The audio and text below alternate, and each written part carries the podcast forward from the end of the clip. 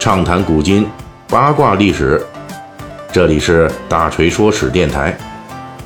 我们的其他专辑也欢迎您的关注。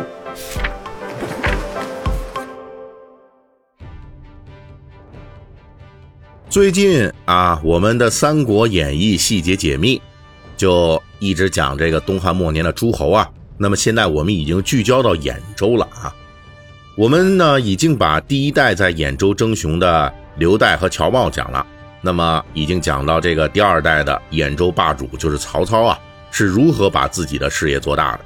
上一期我们就说了，曹操在兖州因为无可避免的站队问题啊，就被卷进了河北袁绍和公孙瓒两大军事集团的大战之中。曹操在公元一百九十三年啊。与公孙瓒的盟友徐州陶谦展开了大战，最终呢是大破陶谦军，并且按照当时诸侯争霸的战争逻辑啊，对徐州当地人口进行了野蛮的杀戮。不过这时候的曹操军啊，虽然胜利在握，可是陶谦军虽然战败啊，却没有彻底崩溃，他们依旧据守徐州境内的几个要点城市啊，坚持呃抵抗。而曹操军呢，虽然说是挟胜利之威吧，但是仍旧呢久攻不克啊，只能是屯兵城下。很快，曹操军的粮草啊就扛不住了，所以在公元一百九十四年年初，曹操呢就被迫撤军了。我们之前说过呀，这个陶谦都知道啊，诸侯争霸一定要秉承趁你病要你命的逻辑。因此，才在曹操军忙于消化青州黄巾军降兵，啊，本州粮尽的时候，趁机发兵打曹操。如今轮到陶谦遭到重创，抓紧时间恢复实力的时候了。这用兵之法呀，更胜陶谦一筹的曹操呢，那自然也知道这个道理啊，也要趁陶谦病要陶谦命了。于是，在一百九十四年的夏天啊。也就是说，距离曹操第一次攻打徐州才不过几个月的时间，这曹操军迅速筹措了一批粮草，立即是二度攻打徐州。这就是之前大锤在讲述徐州故事的时候提到的，陶谦在这个不过几个月的短暂喘息期内啊，也没有闲着，他迅速拉拢了刚刚新进的小军阀刘备，然后呢，陶谦与刘备联军就马上与这个打上门来的曹操军干起来了。这一战呢，曹操是下了决心要彻底灭了陶谦的，所以他精锐尽出啊啊！即便是陶谦与刘备联手，那最终也没有挡住曹操军。一个月之内啊，连下五城，是打的陶谦、刘备军是节节败退。陶谦在军事局面极度崩坏的情况下，甚至动了心思啊，想退出徐州啊，逃回丹阳老家。就是在这一片大好形势之下。曹操军的最大危机也突然爆发了。自李傕郭汜攻打长安之后啊，一直在各个诸侯庇护之下的游移不定的枭雄吕布，突然杀入曹操的根据地兖州。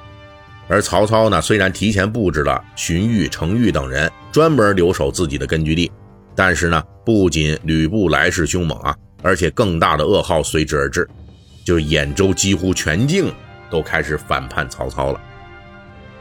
这虎狼之徒吕布在当时的名声就不太好，他还没有德行能够吸引啊兖州人士纷纷投奔的地步。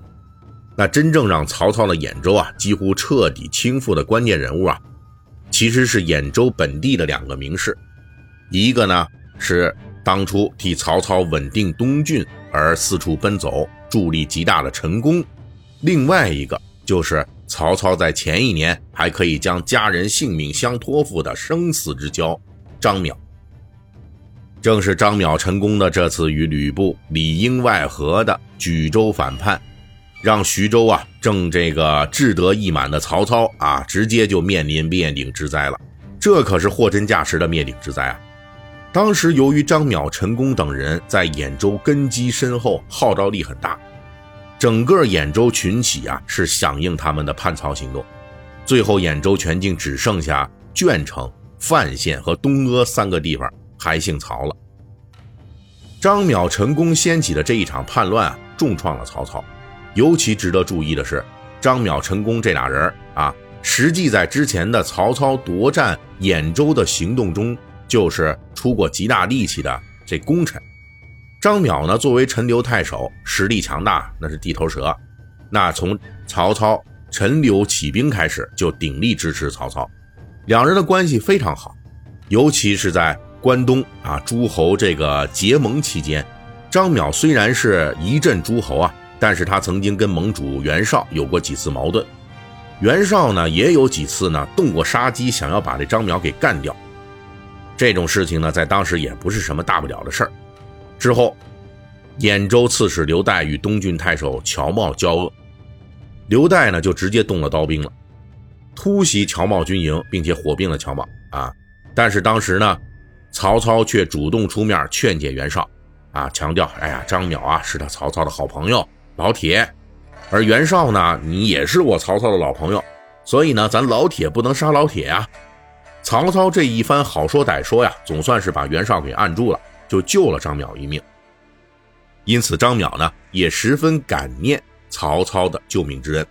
后来在曹操立足兖州过程当中啊，几次是全力支持啊。当时张邈控制着兖州治下的第一大郡陈留，是兖州本土势力中的这个最强者啊。他对曹操的力挺啊，也是曹操能够在兖州站稳脚跟的关键的原因之一。而比起这曹操张邈的生死之交呢？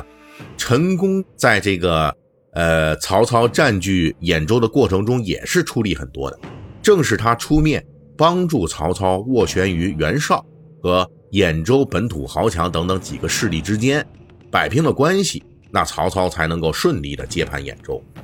就是这么两个人啊，一个是生死之交，一个是股肱之臣啊。那为什么在曹操势力兴旺，在徐州之战这打的是顺风顺水的时候？突然呢，就在曹操背后捅刀子呢。那么他们的动机到底是什么情况呢？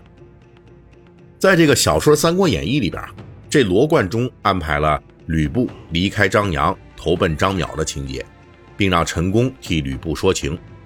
陈宫劝说张邈的这个台词啊，是这么说的啊：“今天下分崩，英雄并起，君以千里之众而反受制于人。”不亦比乎？今曹操征东，兖州空虚，而吕布乃当今勇士。若与之共取兖州，霸业可图也。这段台词啊，基本是罗贯中参考了正史《后汉书》中陈宫劝说张邈起兵的说辞之后，结合元末明初的说书习惯和词语顺序做了个翻译。《后汉书》中啊，就陈宫劝说这张邈是这么说的：说这如今天下分崩啊，群雄并起啊，张邈你拥兵十万之众啊，扼守陈留这个中原要地，这起码是比肩诸侯的本钱啊。如今你却要成为曹操的手下附庸，这是多么窝囊的事儿啊！如今曹操主力东征徐州，内部是一片空虚，而吕布呢，又是善战无前的勇士。我们联合他共战兖州，就可以称雄一方了。